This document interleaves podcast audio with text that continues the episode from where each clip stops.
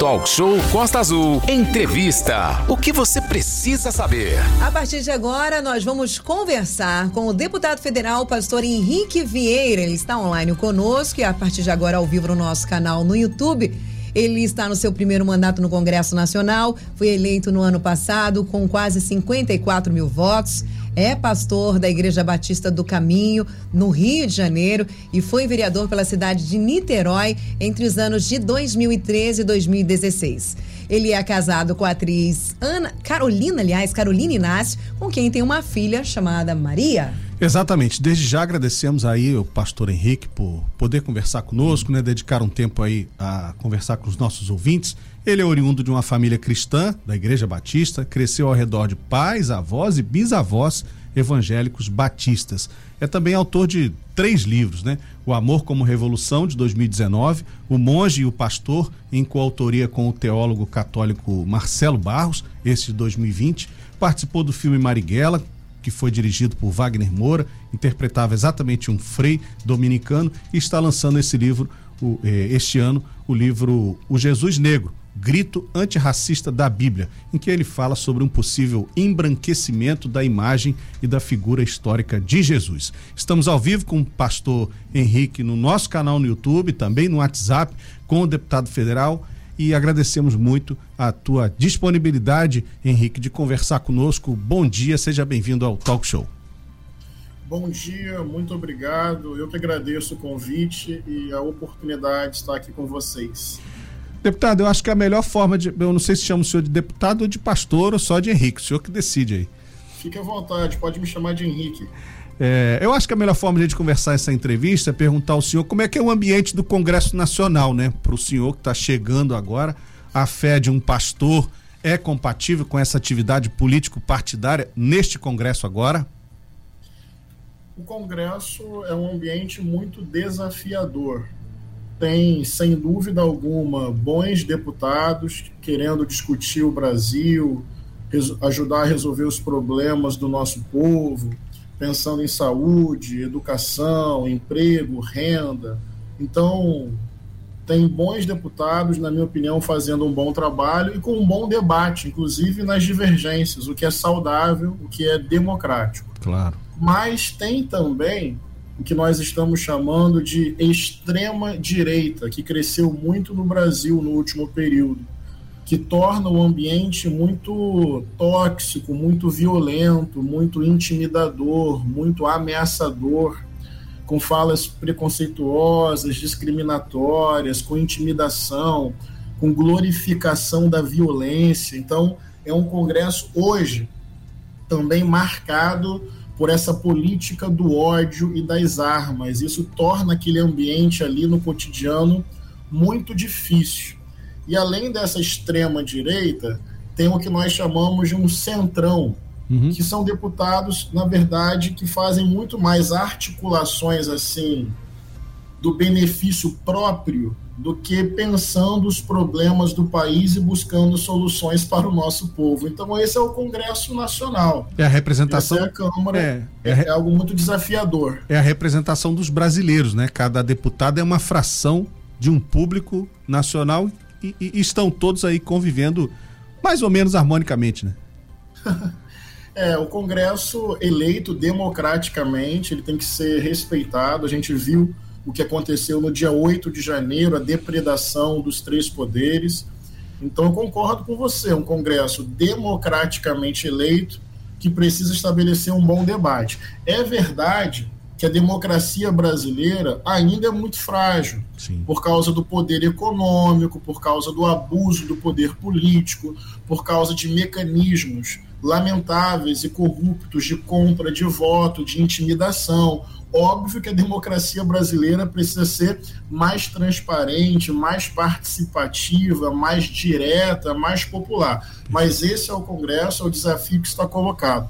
E sobre ser pastor, eu não estou ali para defender a minha igreja, eu não estou ali para fazer uma defesa corporativista, eu estou ali para servir ao povo, eu estou ali para buscar democracia, educação pública, saúde pública, o direito dos mais pobres. Então, a minha fé não é um projeto de poder. Eu não quero pegar o Estado brasileiro e transformá-lo na minha igreja porque eu sei que a sociedade brasileira é diversa. Uhum. Tem muitas pessoas agora nos ouvindo, tem evangélicos, tem católicos, tem espíritas, tem umbandistas, candomblecistas, tem pessoas sem religião. É preciso valorizar a diversidade, respeitar todas as religiões e a não crença religiosa Correto. e fazer do amor ao próximo a base de tudo. Eu, quando fui candidato, só para vocês terem uma ideia, me afastei do púlpito da minha própria igreja, eu me licenciei, porque eu não queria usar a minha igreja como propaganda para a minha campanha. Então eu conversei com a direção da igreja, eu deixei de pregar e de visitar, justamente para dizer que a igreja é livre, que os irmãos e as irmãs têm autonomia para decidir o seu voto. Então eu sou muito cuidadoso porque a igreja tem o seu lugar e o Estado tem o seu lugar e a gente precisa respeitar a diversidade. Perfeito. Deputado, como é que o senhor foi parar na política, né? O senhor se considera assim um, um exemplo ou alguém que pode inspirar outras pessoas? Por que, que o senhor acabou indo para política partidária? Na verdade, política para mim vai além de partido e de eleição.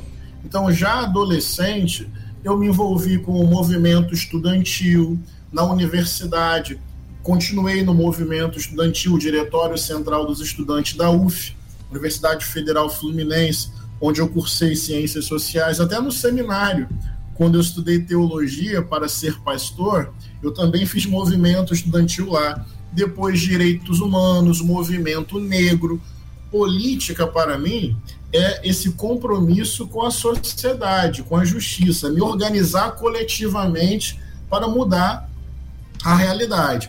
Depois é que eu fui entrar no PSOL, partido que eu estou desde 2007, porque eu gostei dessa ideia e gosto dessa ideia de uma sociedade justa economicamente, que possa combater os privilégios e a desigualdade e os direitos humanos. Um partido que me atraiu por essa busca por justiça social plena e por valorizar os direitos humanos e a diversidade. Agora, no meu próprio coração, a fé em Jesus sempre me levou ao amor às pessoas. E quando eu olho para a sociedade e vejo injustiça, fome, miséria, poucas pessoas com tanto dinheiro e o povo sofrendo, a própria ética do amor me tornou alguém politicamente engajado, porque eu quero me importar com a realidade, eu quero me importar com as pessoas, eu quero me organizar coletivamente para produzir uma cidade melhor, um estado melhor, um país melhor. E por isso eu me tornei engajado. Acho que a minha militância é fruto de um coração que decide amar e se importar e fazer diferença, e fazer diferente, querer estar junto com as pessoas. É, o senhor tem uma rede social bastante forte, né? mais de 650 mil seguidores. E ali, além da sua atuação parlamentar, o senhor também exalta essa dimensão política da fé. Né? E São Paulo diz na carta a Tiago que a fé sem obras não salva ninguém. Como é que o cristão pode exercitar esse conteúdo da vida conectada com a fé? Né? Como que elas caminham junto, a fé e a vida? Pois é, a fé sem obras é morta. Do que adianta crer em Jesus e não se importar com o sofrimento das pessoas? Aliás, a gente está vivendo no Brasil hoje um momento estranho, em que a fé está sendo utilizada para promover preconceito, intolerância, violência, glorificação do ódio, das armas. Que é coisa mais incompatível defender armas e crer em Jesus. Não tem nenhuma conciliação. Então, na minha concepção, o fruto da fé em Jesus é o amor ao próximo. Por isso, eu não posso ficar em silêncio diante dos feminicídios, que é uma realidade no Brasil hoje. A violência doméstica, cultura do estupro, feminicídio e desigualdade no mercado de trabalho. As mulheres são alvo ainda de uma lógica de preconceito e de violência. A cada 28 minutos, um jovem negro é executado no Brasil. É um genocídio. A minha fé não pode ficar em silêncio diante do racismo. terreiros de Umbanda e de Candomblé são destruídos em nome de uma fé cristã. Ameaça, intimidação. Eu não posso achar que é razoável crer em Jesus e desejar violência sobre o outro que tem uma religião diferente da minha, ou ficar em silêncio diante disso. Eu também não posso ficar em silêncio. Por exemplo, ano passado foram mais de 200 assassinatos contra LGBTs no Brasil, crime de ódio. A pessoa matou porque odiava o outro. Eu não posso ficar em silêncio achando que isso é razoável. Portanto, a consequência da fé em Jesus precisa ser uma atitude amorosa. E o amor não pode ficar em silêncio e ser indiferente diante da injustiça e da violência. Eu acredito nisso. Correto. Aline? É, Henrique, tem perguntas aqui dos nossos ouvintes. O Sérgio Moreira, deixa eu abrir aqui. O Sérgio Moreira, ele mandou uma mensagem para a gente seguinte: Bom dia, amigos. O deputado falou de visão sobre a extrema direita. Eu gostaria que ele falasse sobre a visão da extrema esquerda. Gostaria muito que a minha pergunta fosse feita. É, existem sempre dois lados da moeda.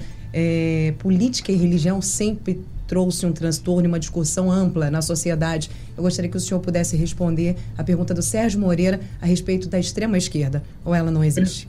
Perfeito, Sérgio. Bom dia. No Brasil, eu não enxergo extrema esquerda. Eu vejo um campo que defende a democracia, o resultado eleitoral, que respeita o resultado eleitoral, que defende a Constituição, um campo que valoriza a ciência, a pesquisa, que entendeu a gravidade de uma pandemia e que buscou soluções para amenizar o sofrimento e proteger as pessoas. Dentro desse campo democrático, tem esquerda, centro e direita. Tem direita dentro do campo democrático, tem centro político dentro do campo democrático e tem esquerda dentro do campo democrático. Para mim, o extremismo no Brasil hoje está no campo da direita. É gente que acredita que a Terra é plana, é gente que disse que a pandemia não existiu, é gente que acredita que a vacina não serve para nada, que pode implantar um chip chinês comunista no corpo de alguém é gente que não respeita o resultado das eleições, é gente que quis impedir a posse do novo presidente. Ou seja, o extremismo político no Brasil hoje, eu falo isso pelo Congresso Nacional, a lógica da violência, da intimidação, das armas, do ataque ao resultado das eleições, hoje no Brasil eu estou vendo extremismo no campo da direita. E no campo democrático, cheio de divergências e boas divergências, direita, centro e esquerda. Eu, que sou um parlamentar do campo da esquerda, tenho excelentes debates com parlamentares do campo da direita. E a gente troca ideia, a gente diverge, a gente pensa projetos em comum, porque isso é democrático. Agora, tem aquela galera que acha que a eleição foi fraudada que Lula não podia ser presidente, que o exército tinha que tomar o poder. Aí é um extremismo. E hoje, no Brasil, quem é contra a legalidade e a democracia, não vejo em nenhum lugar do mundo um artigo sequer dizendo no Brasil há uma extrema esquerda. Ninguém acha isso. Agora, no Brasil, eu vejo um extremismo de direita e isso eu não acho saudável. Agora, dialogar com a direita eu acho maneiro, eu acho democrático. Você disse que tem um bom relacionamento né, com os deputados de direita, com vocês conversam, falam aí abertamente, isso é muito importante, esse diálogo entre a população. No seu, na sua visão, você acha então que mais de 50% da população brasileira é extrema-direita? De jeito nenhum. As pesquisas apontam dentro de uma lógica de extrema direita, tipo autoritarismo, supressão da democracia, não respeito ao jogo eleitoral, cerca de 15 a 20%. Eu acho que a maior parte do eleitorado de Bolsonaro sequer é bolsonarista. Tenho muita tranquilidade. Como assim? A pessoa, a pessoa pode votar em Bolsonaro por várias razões, mas não aderir completamente o seu programa e a sua política de ódio. Eu conheço muitas pessoas assim, olha, eu votei nele, achei que era melhor. Aí você vai batendo um papo com a pessoa e ela não tem um programa de extrema direita na cabeça. Ela votou por mil razões, a vida é complexa.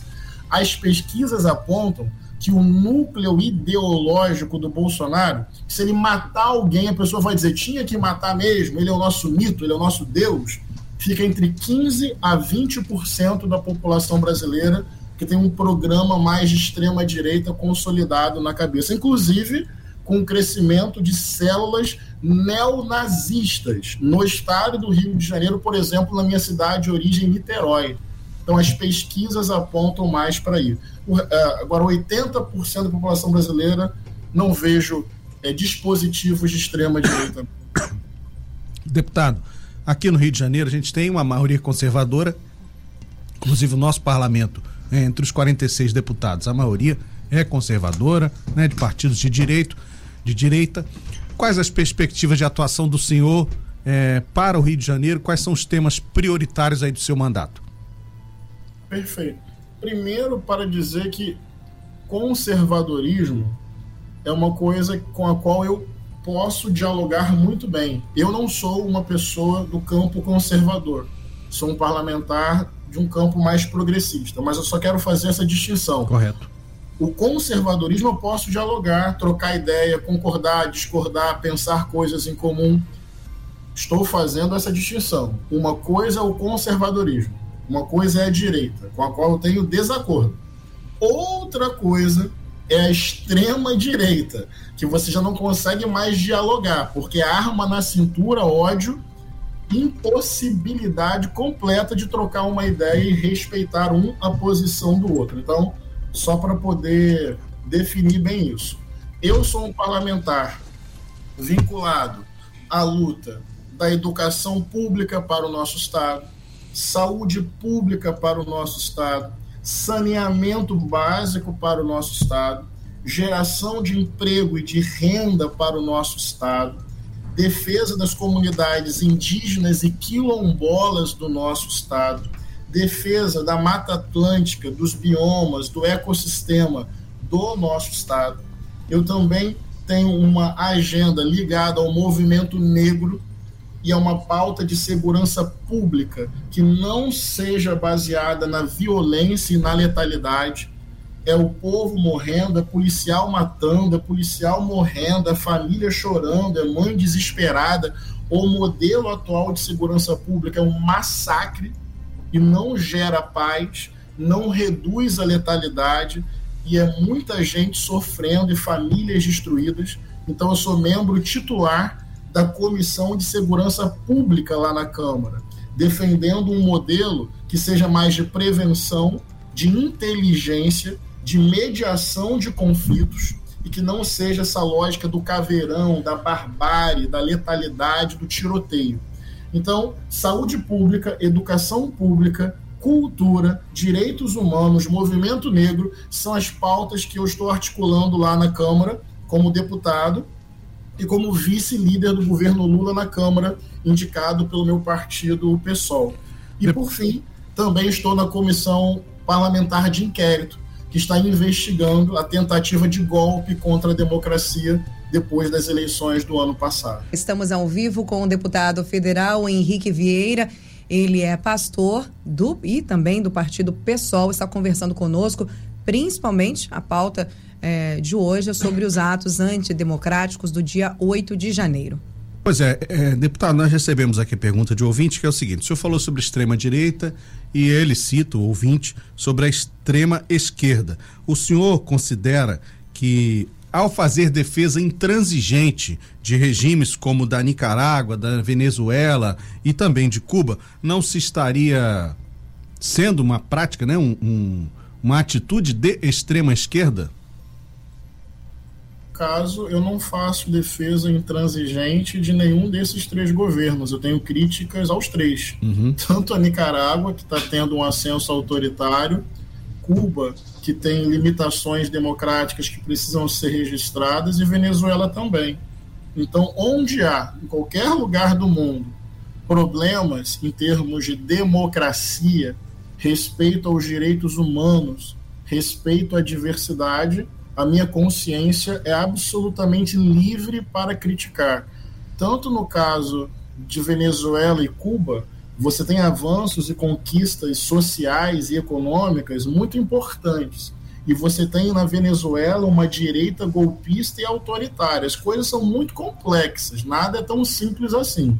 Mas há limitações democráticas, sim, nesses três países, e onde há limitação democrática, a minha consciência é muito tranquila e livre para criticar. Então, se você pega o século XX, infelizmente, regimes de esquerda também desenvolveram mecanismos violentos e arbitrários.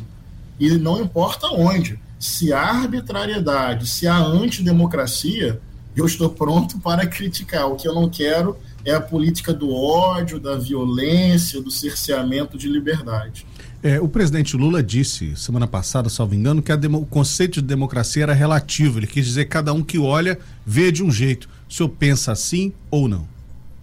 É, o Lula é reconhecido internacionalmente como um grande democrata.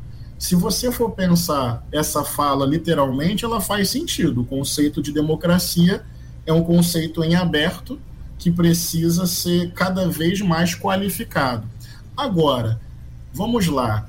O conceito de democracia é relativo, cada um tem o seu olhar. Quem falou isso? Luiz Inácio Lula da Silva, que disse também que se perdesse as eleições voltaria para casa por respeitar o resultado eleitoral, que é conhecido internacionalmente como um articulador da paz, um grande diplomata, um grande estadista. Agora fecha parênteses. Vou abrir uma outra frase aqui, beleza? Sim. Abre aspas. Vamos fuzilar a petralhada aqui do Acre. Fecha aspas. De quem é essa frase? Vou repetir. Vamos fuzilar a petralhada aqui do Acre. Pois essa é. frase é de Bolsonaro, que é reconhecido internacionalmente como um extremista político ligado ao fanatismo religioso. Não tem comparação, gente. Não tem como pegar uma frase e desconsiderar quem é a pessoa. Lula é um democrata. A pessoa pode concordar, discordar, amar, odiar, mas Lula está dentro do campo da democracia. Você pode ter opiniões divergentes, mas ele é um estadista internacionalmente reconhecido e nunca desejou o fuzilamento do seu adversário. Certo. Aline? É, deputado, ele nunca desejou o fuzilamento né, dos seus opositores, mas o que, que, o senhor acha referente à questão, por exemplo, já que nós estamos falando de uma grande democracia, que segundo você vem afirmando que não é relativa e pela fala do atual presidente Luiz Inácio Lula da Silva é coerente, o que, que podemos falar referente aos presos, por exemplo, que hoje de, alguns deputados, colegas seus, inclusive, de casa, é, estão sendo presos por expor as suas opiniões. Você acha que essas prisões estão corretas? Você acha que isso já passou dos limites? Que precisa se ter uma mão um pouco mais ponderada nessas questões dessas, dessas prisões? A democracia está sendo ameaçada ou não? Você acha que essas prisões são corretas? Se fosse, por exemplo, uh, fazer uma analogia, se o presidente, o ex-presidente Jair Bolsonaro tivesse ganhado e as suas falas fossem prejudicadas, né? Se você, ao, ao expor a sua não satisfação com o atual presidente, se fosse o Jair Messias Bolsonaro, você e fosse, de repente, sujeito a ser preso por conta disso, o que, que você diria para gente? É, é, que não existe resposta para prisões no genérico. Me dá Sim. um exemplo de alguém que foi preso. Dallagnol, por exemplo. Ah, desculpa, perdão. Dallagnol foi perdão, preso? Perdão, perdão. Calma. Perdão. É, foi, na verdade, foi retirado do posto, né? Foi caçado, perdão.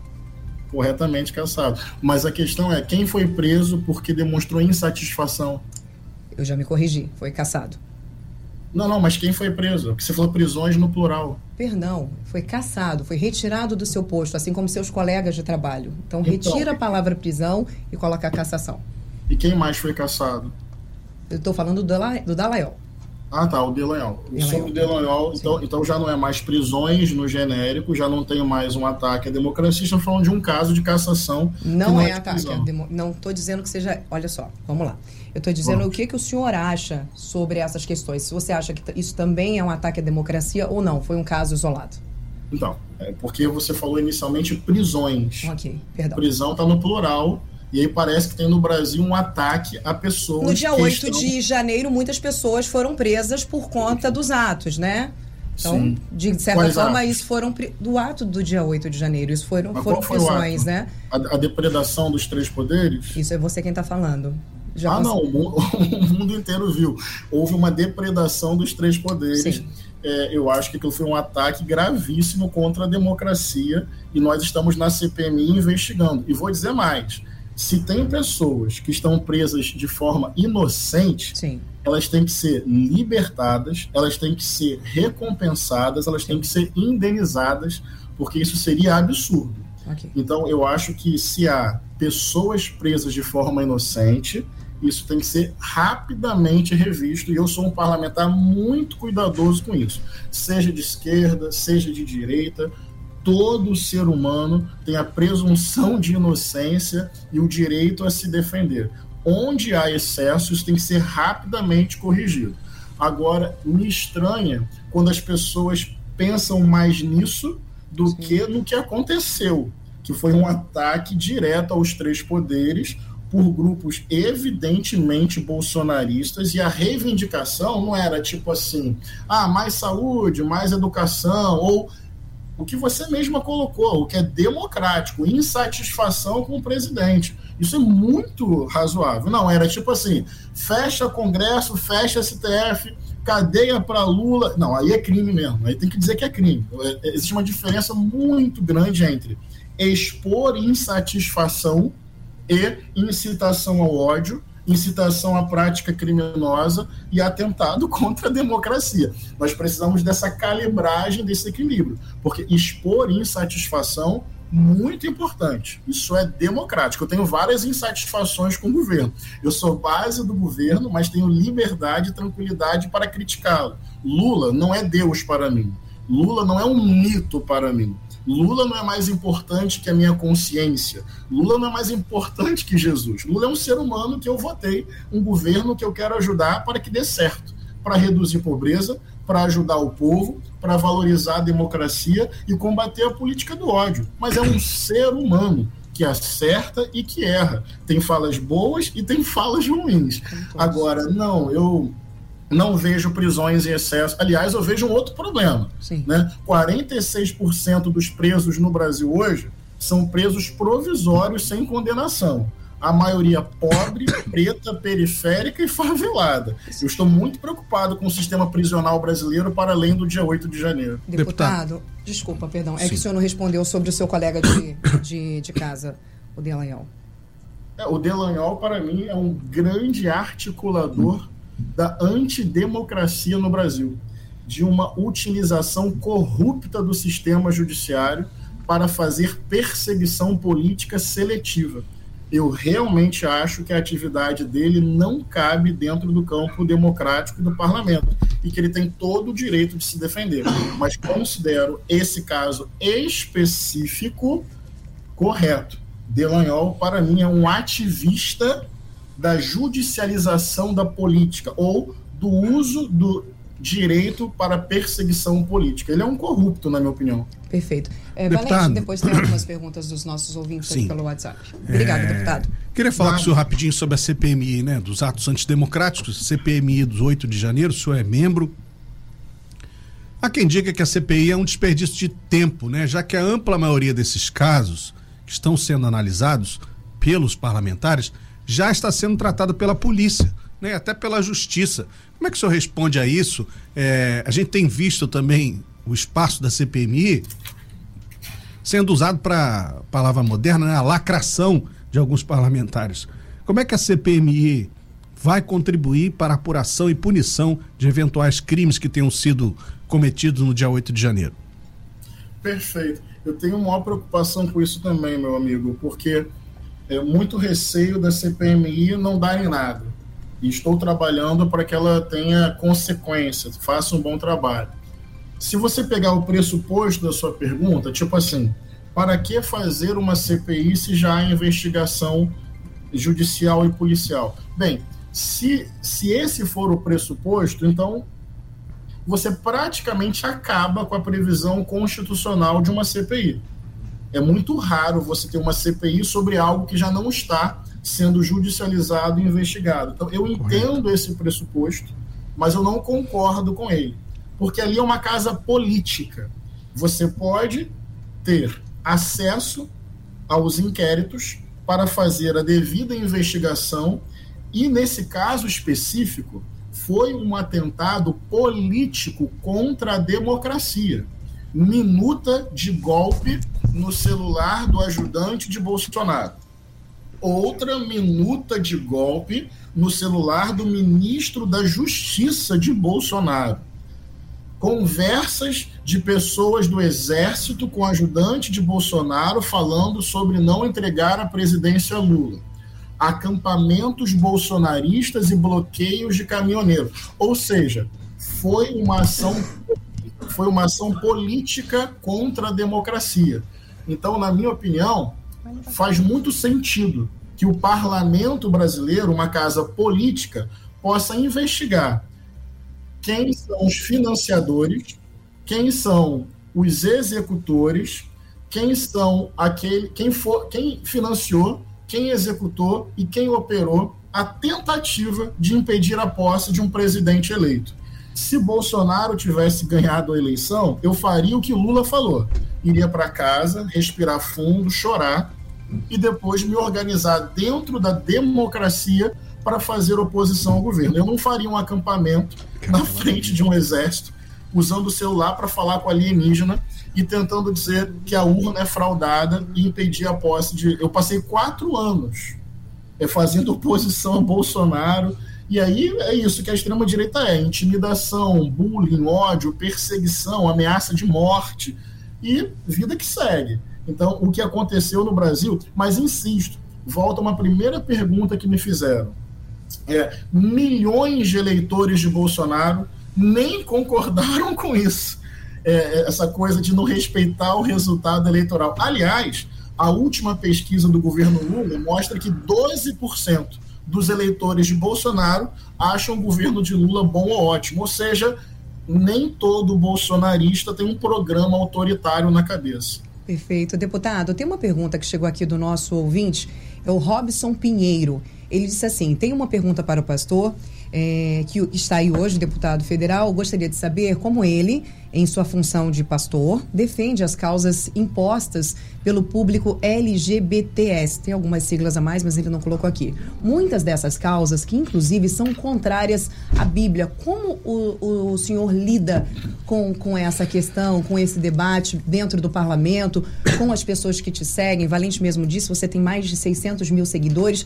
Como é esse para você essa divisão? Como é que o senhor leva essa pauta? Como é que tem sido levar essa pauta entre defender algumas coisas referentes né, ao partido, a essa questão, junto à igreja? Como é para o senhor? É porque eu defendo a vida, a dignidade das pessoas LGBTs não por causa do partido, mas por causa da Bíblia. É a minha fé em Jesus que me leva a reconhecer que essas pessoas são feitas à imagem e semelhança de Deus, são amadas por Deus e devem ter a sua dignidade, a sua integridade física e emocional preservadas. Não foi a esquerda que me impôs isso. Foi Jesus que conquistou meu coração para que eu não tenha ódio, para que eu não tenha preconceito, para que eu possa respeitar e amar. João, capítulo 13, versos 34 e 35. Novo mandamento dou a vocês que vocês amem uns aos outros como eu amei vocês. Nisso, todos vão conhecer que vocês são os meus discípulos, se vocês amarem uns aos outros. Eu não posso pegar um texto isolado do Antigo Testamento e montar uma doutrina, senão homem não pode fazer barba, mulher não pode falar na igreja, não pode comer carne daquilo, carne da... Ou seja, a Bíblia precisa ser lida a partir da lente do amor a Bíblia precisa ser lida a partir da lente de Jesus Cristo. Foi o que eu falei agora há pouco. Numa democracia, em outras palavras, respeitando a diversidade, eu vejo que LGBTs têm os seus direitos, devem ter os seus direitos garantidos. Como pastor, eu já vi LGBTs expulsos de casa, expulsos da igreja, sob massacre psíquico, violência. Eu não posso compactuar com isso. Deputado. Então, a, qual é a agenda LGBT? Amar sem medo? Qual é a agenda LGBT? Ter os seus direitos garantidos? Qual é a agenda LGBT? Que você que discorda respeite a vida e a integridade dessas pessoas. Eu concordo com essa agenda e não tem a ver com a esquerda, não tem a ver com Jesus, tem a ver com o que eu aprendi na Bíblia e com a centralidade do amor.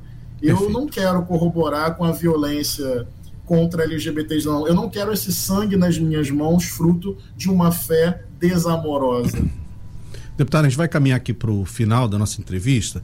É, uhum. O senhor falar rapidamente sobre o livro, né? O Jesus Negro, ah, o grito antirracista da Bíblia, em que o senhor afirma que a figura histórica de Jesus né, foi embranquecida após, é, por razões políticas, né, para a própria expansão do cristianismo. Que o senhor fosse bem rápido para comentar, dizer como as pessoas podem adquirir o livro e aí em seguida a gente vai fazer encerramento.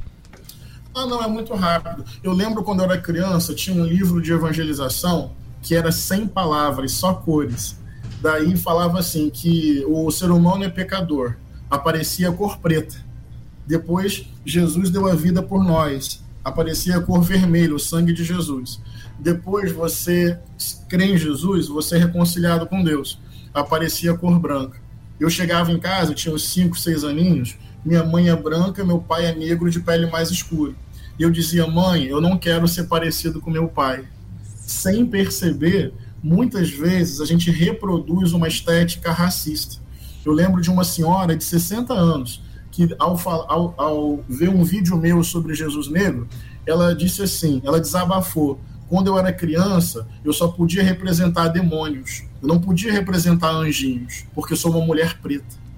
Então, olha só como o racismo vai sendo entranhado sem a gente perceber. Eu lembro também que eu tinha medo. Tipo assim, eu passava na frente de uma igreja católica, eu só passava, a ah, igreja católica, eu sou batista, vida que segue. Quando eu passava na frente de uma oferenda na rua, eu sentia medo. Ora, por que, por que eu sinto medo daquilo que tem relação com a negritude e com a África. Foi quando eu comecei a refletir sobre como, dentro da nossa teologia cristã, infelizmente, tem aí um racismo que a gente nem percebe. E daí a imagem de um Jesus branco. Quer ver a maior prova de um racismo? É a imagem de um Jesus branco. Alguém se incomoda? Alguém pergunta assim: nossa, por que um Jesus branco? porque ela ficou naturalizada. Hum. Daí você coloca a imagem de um Jesus negro, a pessoa diz: Nossa, tá forçando a barra, de onde você tirou isso? Ou seja, o Jesus branco é natural e o Jesus negro é forçação de barra. Isso já é fruto do racismo. Então, o livro é só para dizer o seguinte: numa sociedade que ainda violenta o povo negro, faz sentido afirmar que Jesus é negro, porque Jesus está sempre do lado da vítima. Jesus está sempre do lado de quem está sofrendo. Quando tive fome, me deram de comer. Quando tive sede, me deram de beber. Quando você foi vítima do racismo, eu estava ao seu lado sofrendo junto também. Essa é a ideia do livro para dizer que o amor por Jesus deve nos comprometer a superar o racismo, inclusive dentro das nossas igrejas, nossas pregações, nossa relação com outras religiões. E por que não? É quase uma pergunta: por que não a imagem de um Jesus negro? Ou por que a imagem de um Jesus negro espanta você? Perfeito. É isso. Deputado Henrique, muito obrigado pela tua disponibilidade. Pô, gente, eu que agradeço demais. De divergir também, né? De ouvir os contraditórios. Angra dos Reis é uma maravilhoso, cidade é, maravilhoso, com perfil é conservador. Sabemos que a nossa audiência tem um perfil conservador também. Interagiu conosco. Eu acho que isso é o saudável da democracia, muito. né? Ouvir uma opinião divergente sem ficar exasperado, sem ficar é, louco por causa disso. Muito obrigado Não. mesmo. Gente, o conservadorismo é tranquilão. O problema é quando a pessoa quer me matar. Eu lido com isso. A pessoa que diverge de mim, pô, maravilhoso. Graças a Deus pela diversidade. Abraço, deputado. Muito obrigado. Aline? Obrigada, Obrigada, deputado. Bom trabalho a você. Obrigado vocês, gente. Tchau, Obrigada. tchau. 9 horas e 22 minutos. Essa entrevista já já estará disponível no nosso canal no YouTube. Também daqui a pouquinho, em instantes, estará no nosso podcast. Você pode acompanhar e rever. Inclusive, você pode enviar aí para seus amigos, compartilhar nas redes sociais, no WhatsApp, poder compartilhar a entrevista. Sem fake news. Talk show. Você ouve? Você sabe.